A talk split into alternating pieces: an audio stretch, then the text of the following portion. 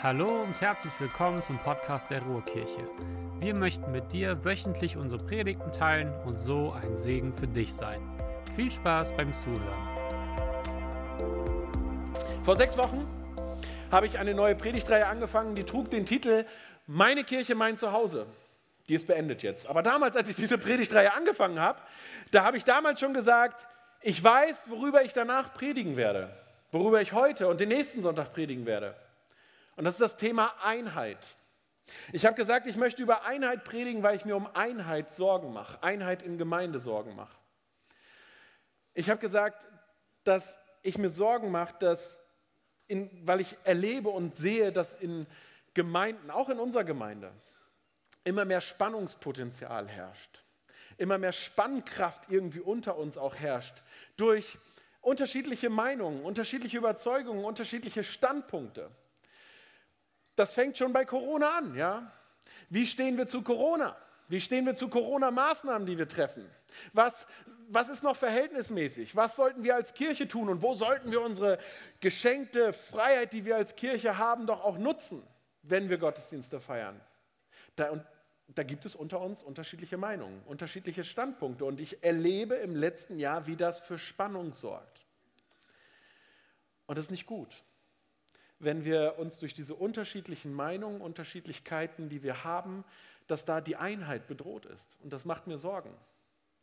Und das geht weiter mit anderen gesellschaftlichen Themen. Ich habe letzte Woche erst ein Telefonat gehabt mit einem befreundeten äh, Pastor, einem Kollegen, der vor vier Jahren, drei oder vier Jahren in eine Gemeinde gegangen ist, die innovativ war, die lebendig war, die vorwärts gegangen ist. 120 Mitglieder und mehr, glaube ich.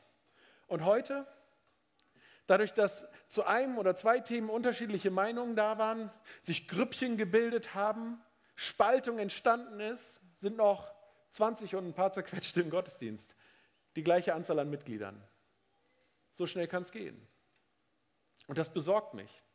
Mich besorgt es nicht, dass wir uns mit schwierigen Themen auseinandersetzen, dass wir als Gemeinde uns miteinander äh, auseinandersetzen, wie wir zu manchen Themen stehen und was dort Wahrheit sein könnte und richtig sein könnte. Nein, das sollten wir tun. Aber mich besorgt das, wenn in unserer Gemeinschaft, in unserer Gemeinde, wenn dort unsere Unterschiedlichkeit, unsere unterschiedlichen Erkenntnisse dafür sorgen, dass die Einheit, mit der wir eigentlich unterwegs sein sollten und unterwegs sein wollen, dadurch gefährdet ist. Und da mache ich mir wirklich Sorgen. Ich mache mir Sorgen, dass wir durch die Unterschiedlichkeiten, die wir haben, dass wir in der Versuchung stehen, unseren Fokus zu verlieren der Jesus ist. Das ist unser Jahresthema. Jesus ist unser Fokus.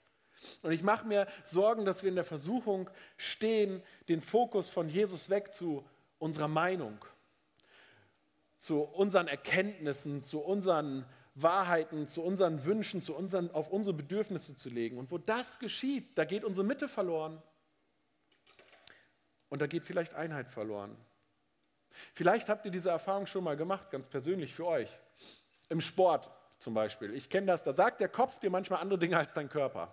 Ich weiß nicht, ob ihr diese Erfahrung schon mal gemacht habt, aber mein Kopf sagt mir ganz oft, das schaffst du noch, eine Runde mehr oder lauf noch ein bisschen schneller. Und mein Körper sagt, ich kann nichts mehr, ich kann nichts mehr.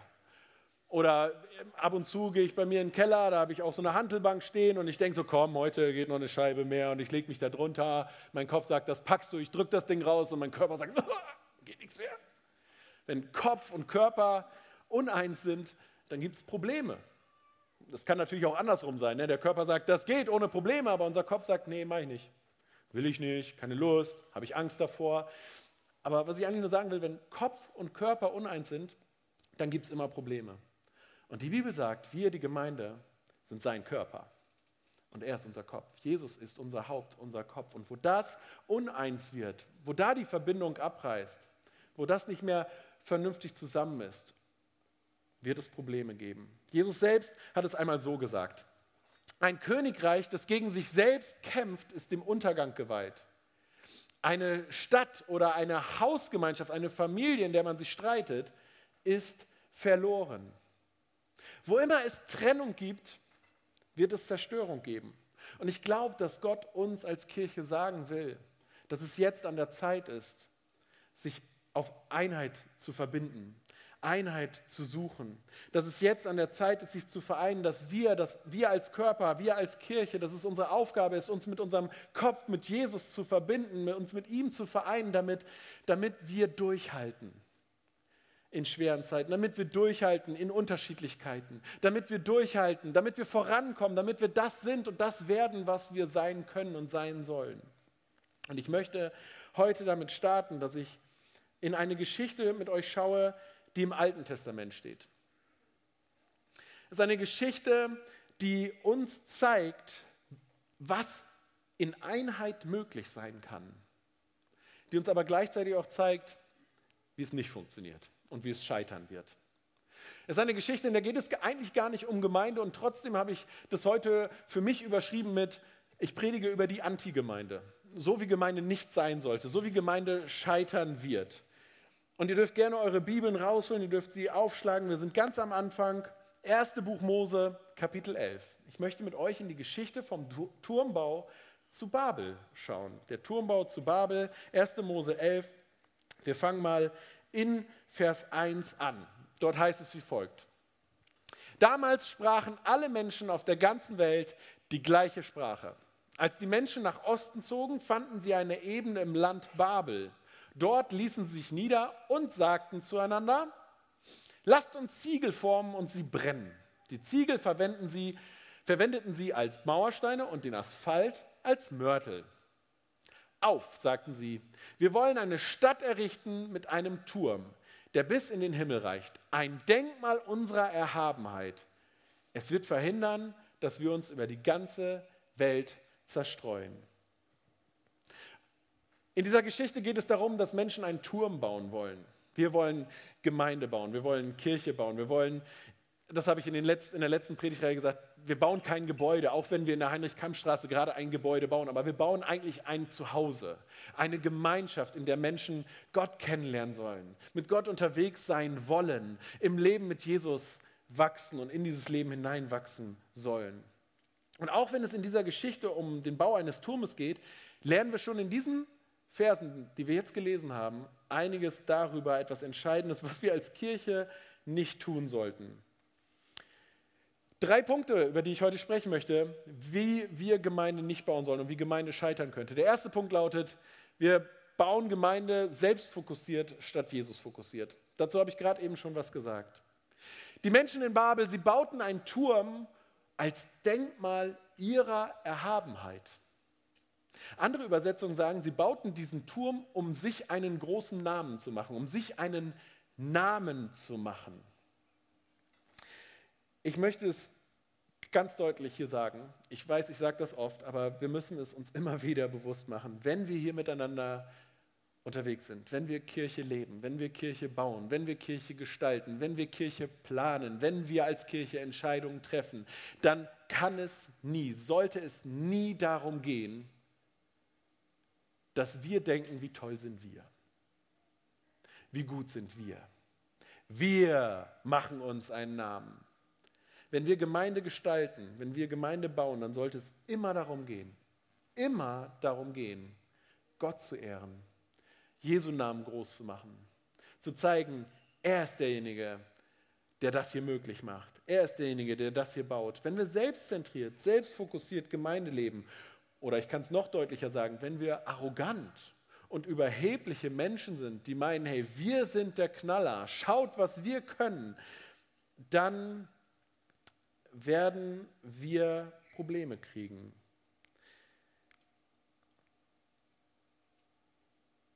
Es gibt so viele großartige, wunderschöne, faszinierende Kirchenbauten, wie ich finde.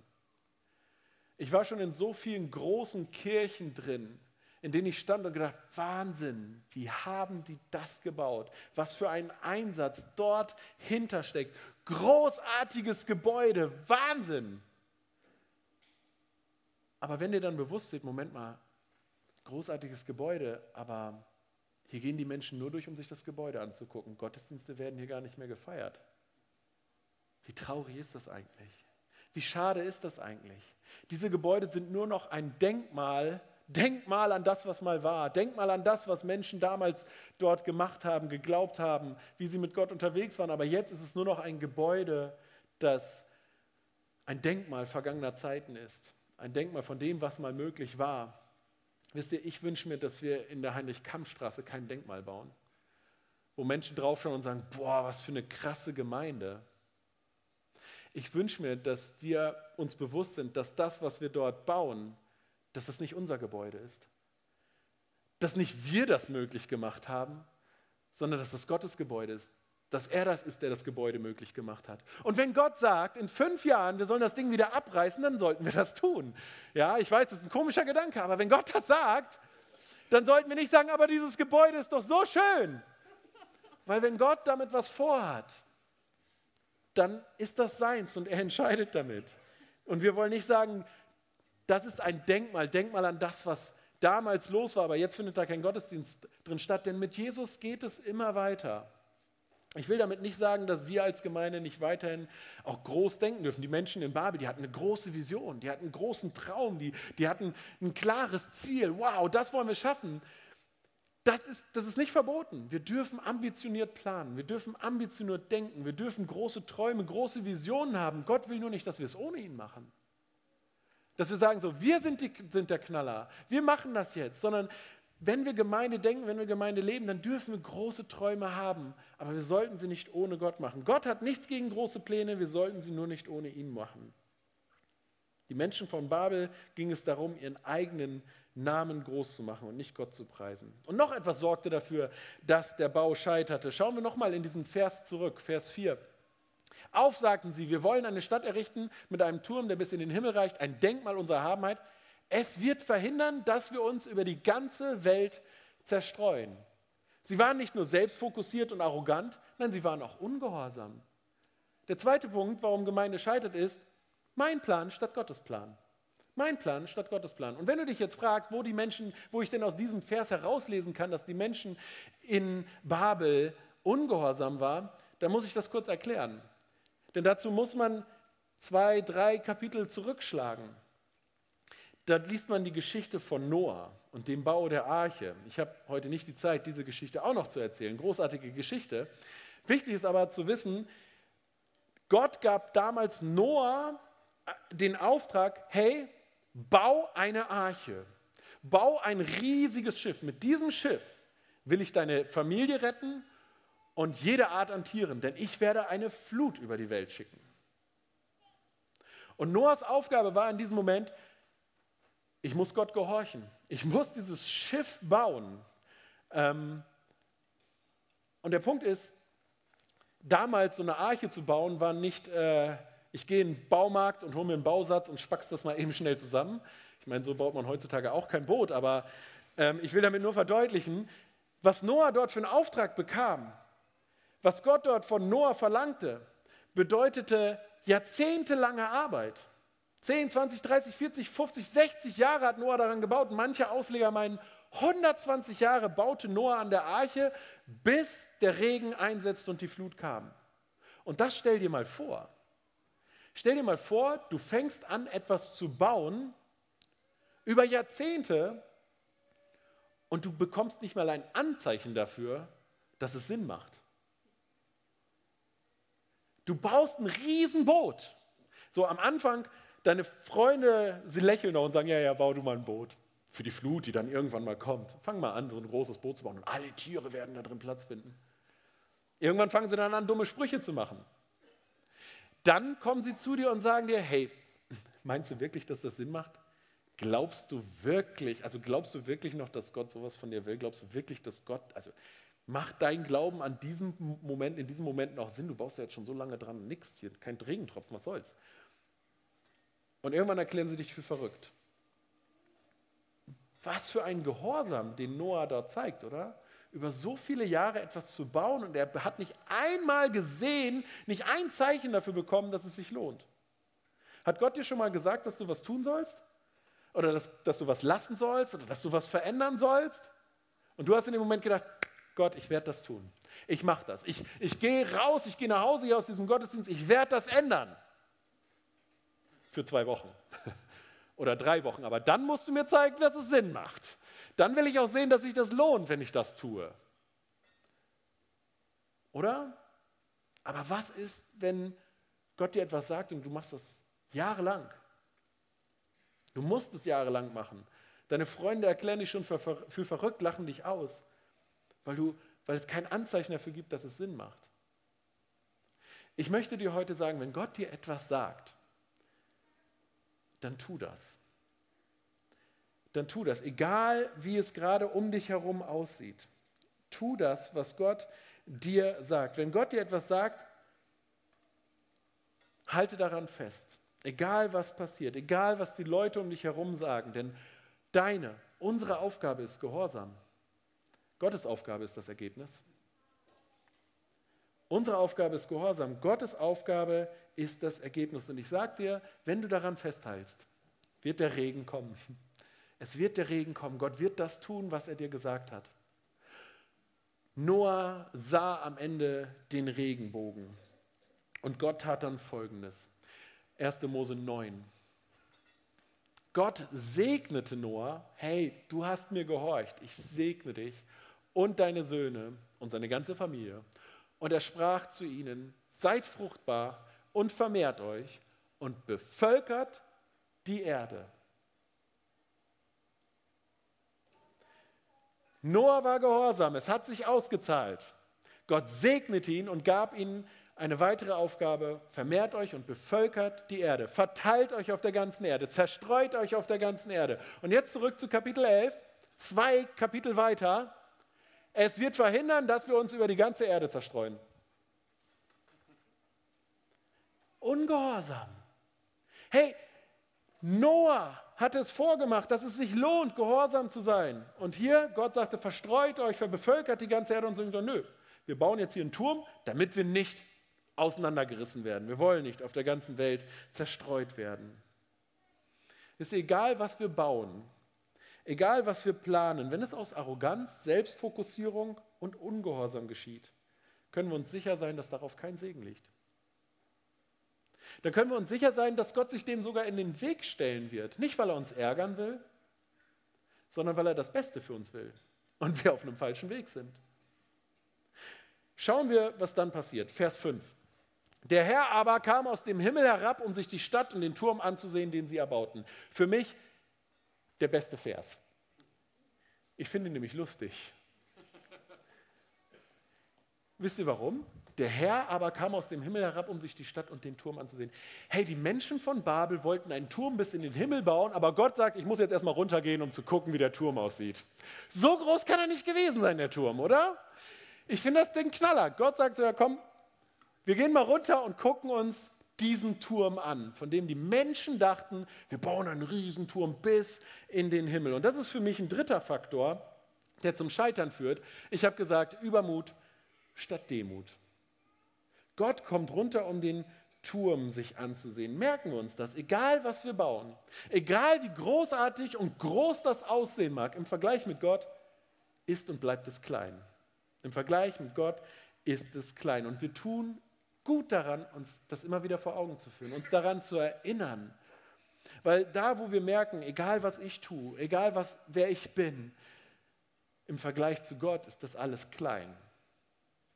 Das macht mich persönlich demütig. Und die Bibel sagt etwas zu Demut. Die Bibel sagt in 1. Petrus 5, Vers 6 folgendes. Deshalb beugt euch demütig unter die Hand Gottes, dann wird er euch ehren, wenn die Zeit dafür gekommen ist. Ich muss es nochmal sagen. Beugt euch demütig unter die Hand Gottes. Das klingt vielleicht nicht so cool, aber dann, dann wird er euch ehren, wenn die Zeit dafür gekommen ist. Gott, der so viel größer ist als wir selbst, sagt, ich will euch ehren. Andere Übersetzungen sagen, er will uns erhöhen, hochheben. Das muss man sich mal bewusst machen da, wo wir verstehen, wir sind so klein, wo wir Gott erheben, wo wir sagen, Gott, dir gehört die Ehre, sagt Gott, und jetzt ehre ich dich, jetzt werde ich dich ehren, jetzt werde ich dich hochheben. Was für eine krasse Zusage. Gott selbst will uns hochheben. Aber die Menschen von Babel, die haben gesagt, wir sind selber so großartig. Wir brauchen Gott nicht. Sie wollten sich ein Denkmal errichten. Ein Denkmal, zu dem Gott erstmal runterkommen muss, um es sich anzugucken. Warst du schon mal in einer Situation, in der du gedacht hast, dass du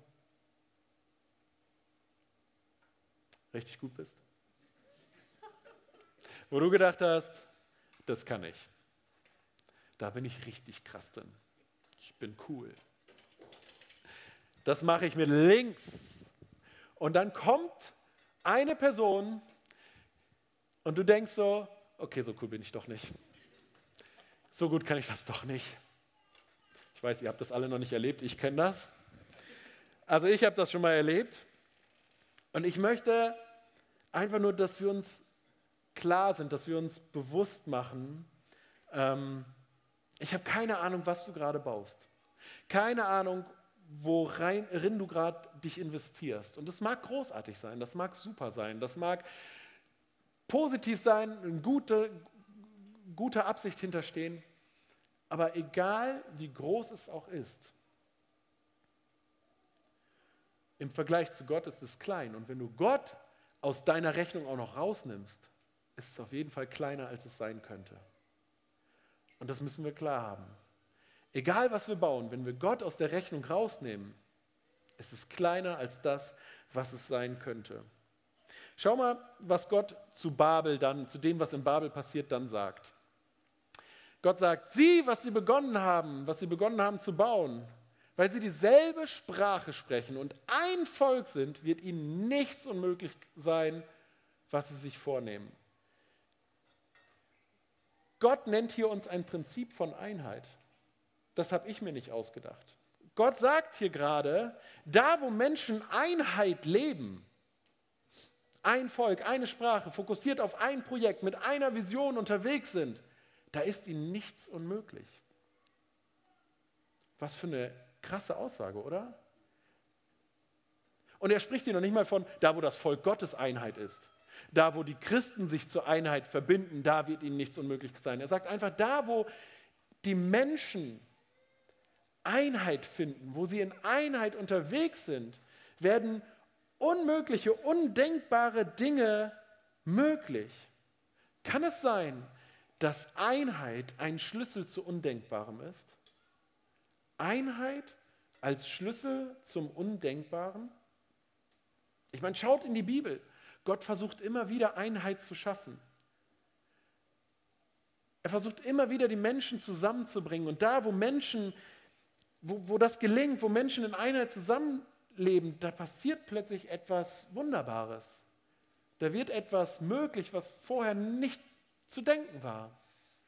Ich glaube, dass genau das ja Gott will, dass wir in Einheit zusammen unterwegs sind. Das fängt schon im Paradies an. Adam wird erschaffen aus ein bisschen Dreck, ist alleine im Paradies. Und Gott schaut ihn an und denkt so, nicht so gut ich werde Adam ein Wesen schaffen, das zu ihm passt. Und was macht Gott? Er nimmt aus der Seite von Adam und formt daraus die Frau. Und Adam ruft, endlich, endlich sind wir zusammen. Nur mal so nebenbei. Gott nimmt aus der Seite von Adam und macht die Frau.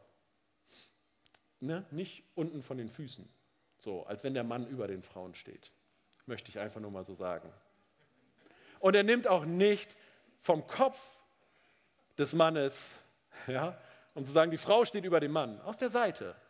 Aus der Seite, weil wir dazu gemacht sind, nebeneinander, als Einheit, gemeinsam, als Partner zu funktionieren. Und dann können wir etwas erreichen. Wir können aber auch ins Neue Testament schauen.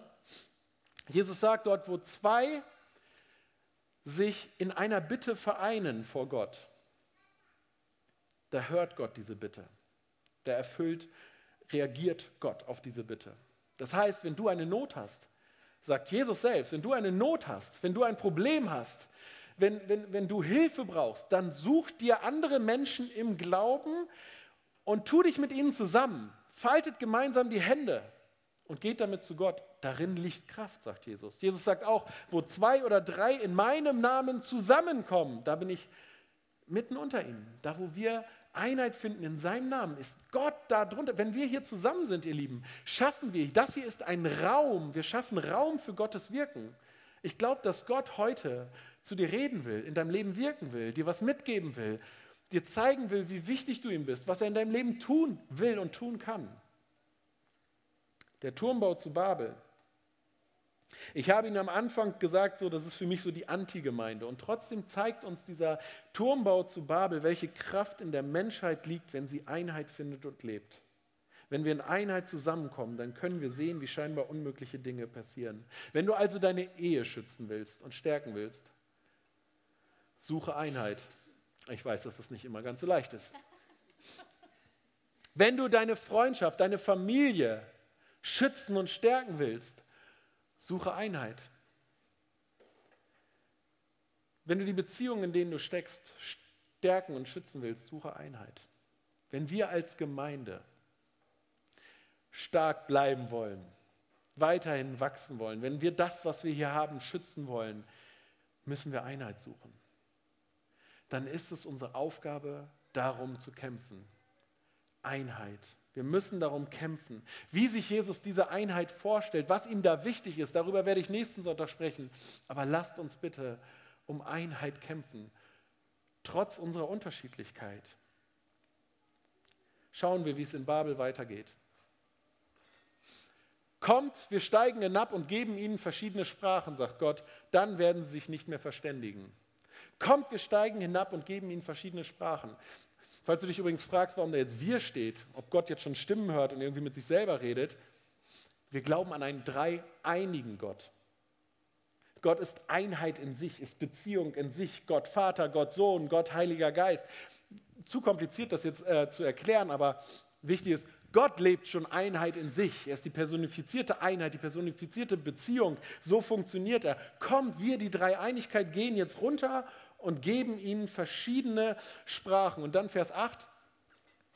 Auf diese Weise zerstreute der Herr die Menschen über die ganze Erde und sie konnten den Bau der Stadt nicht beenden. Habt ihr noch im Kopf, was er zu Noah sagte? Bevölkert die ganze Welt, das ist mein, vermehrt euch und bevölkert die ganze Welt, das ist mein Plan. Und jetzt? Ich möchte, dass wir uns im Klaren darüber sind, Gottes Plan wird immer eintreten.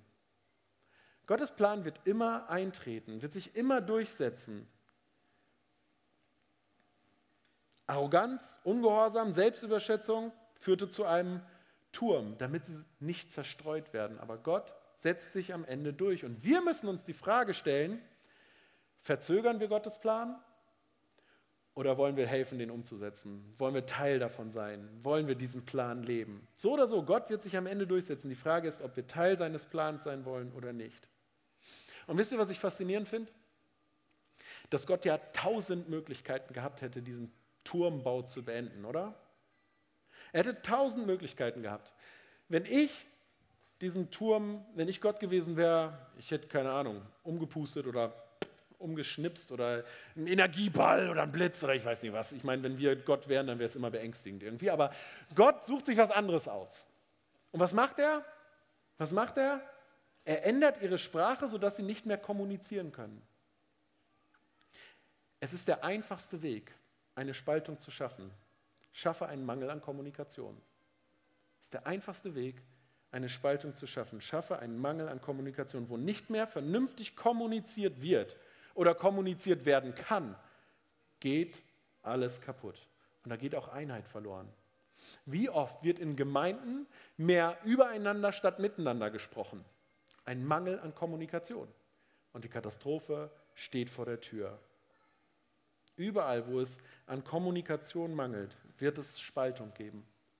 Und wo es Spaltung gibt, wird es Schaden und Zerstörung geben. Deswegen lehrt uns der Turmbau von Babel nicht nur in Einheit liegt Kraft, sondern auch, dass schon ein Mangel an Kommunikation diese Einheit zerstören kann. Gott ändert einfach ihre Kommunikation und schon war der Bau beendet. Wenn wir als Gemeinde nicht miteinander kommunizieren können, dann können wir auch nicht miteinander bauen. Und wir müssen das immer wieder üben, lernen, uns dazu herausfordern, miteinander zu kommunizieren. Ich möchte es jetzt zum Schluss nochmal ganz praktisch machen für uns als Gemeinde. Wenn wir glauben, dass eine weltweite Pandemie durch ein Coronavirus die Gemeinde Gottes aufhalten kann oder, oder Schaden anrichten kann, dann möchte ich euch sagen, ist es schon viel einfacher. Es ist nicht dieser Virus, es ist unsere Kommunikation über diese Pandemie, unsere Kommunikation über Corona, die schon Gemeinde kaputt machen kann. Es könnten schon unsere Gespräche darüber sein. Wie leichtfertig gehen wir, und jetzt mal weg von diesem Thema Corona, wie leichtfertig gehen wir manchmal mit unseren Worten um, die wir, die wir raushauen. Ach, das ist doch nur ein bisschen Klatsch und Tratsch, nur ein bisschen Kritik, nur ein bisschen Urteilen, ist doch halb so wild. Nee, durch unsere Worte sehen wir manchmal die Saat für Spaltung. Und wir müssen da vorsichtig sein, ihr Lieben. Ich freue mich, dass wir in so einer großen Runde hier zusammen sind. Ich freue mich riesig. Lasst uns auch zukünftig kämpfen um Einheit. Wir, wenn wir erleben wollen, wie Gott diese Stadt verändert, wie Gott sich in unserem Umfeld, in unseren Beziehungen als der lebendige, große Gott zeigt, dann lasst uns für Einheit kämpfen, trotz unserer Unterschiedlichkeit. Lasst uns als Gemeinde darum kämpfen. Lasst uns eine Kommunikation leben und suchen, die ausgerichtet ist. Ausgerichtet nicht auf uns selbst, auf unsere Pläne, auf unseren Übermut, sondern auf Jesus, auf das, was er will, in Abhängigkeit von ihm, in dem Bewusstsein der Abhängigkeit von ihm. Lasst uns als Gemeinde, lasst uns als Gemeinde, als Körper nicht unsere Verbindung zum Kopf verlieren. Lasst uns unseren Körper weiterentwickeln, lasst uns ihn trainieren, damit Jesus weiter mit uns gehen kann, als er es bisher gehen konnte. Ich hätte gern mit euch noch einen Blick auf die Apostelgeschichte geworfen. Auf die erste Gemeinde, das lassen wir jetzt. Aber das Spannende an der Apostelgeschichte ist ja, dass sie praktisch den Turmbau zu Babel, also Pfingsten, umkehrt. Denn an Pfingsten schenkt Gott seinen Geist, schickt seinen Geist, um Einheit trotz Unterschiedlichkeit zu schenken. Plötzlich, wir sind alle waren unterschiedlich Sprachen, unterschiedliche Sprachen. Sie haben sich miteinander verstanden. Einheit trotz Unterschiedlichkeit. Und Gemeinde fing an. Eine Gemeinde, eine Gemeinschaft, die zusammenkam, die Jesus im Fokus hatte, die miteinander und füreinander lebte und die den Auftrag Gottes lebte und wo dann Dinge möglich wurden, wo vorher keiner dran gedacht hat. Es ist jetzt Aufgabe von uns, sich in Einheit mit unserem Kopf Jesus zu verbinden, damit wir durchhalten, damit wir vorankommen und damit wir das sind und das werden, was wir sein können. Nächsten Sonntag geht's weiter. Amen. Wir hoffen, dass du eine gute Zeit hattest. Wenn du uns näher kennenlernen möchtest oder mehr erfahren möchtest, besuche gerne www.ruhrkirche.com. Sei gesegnet.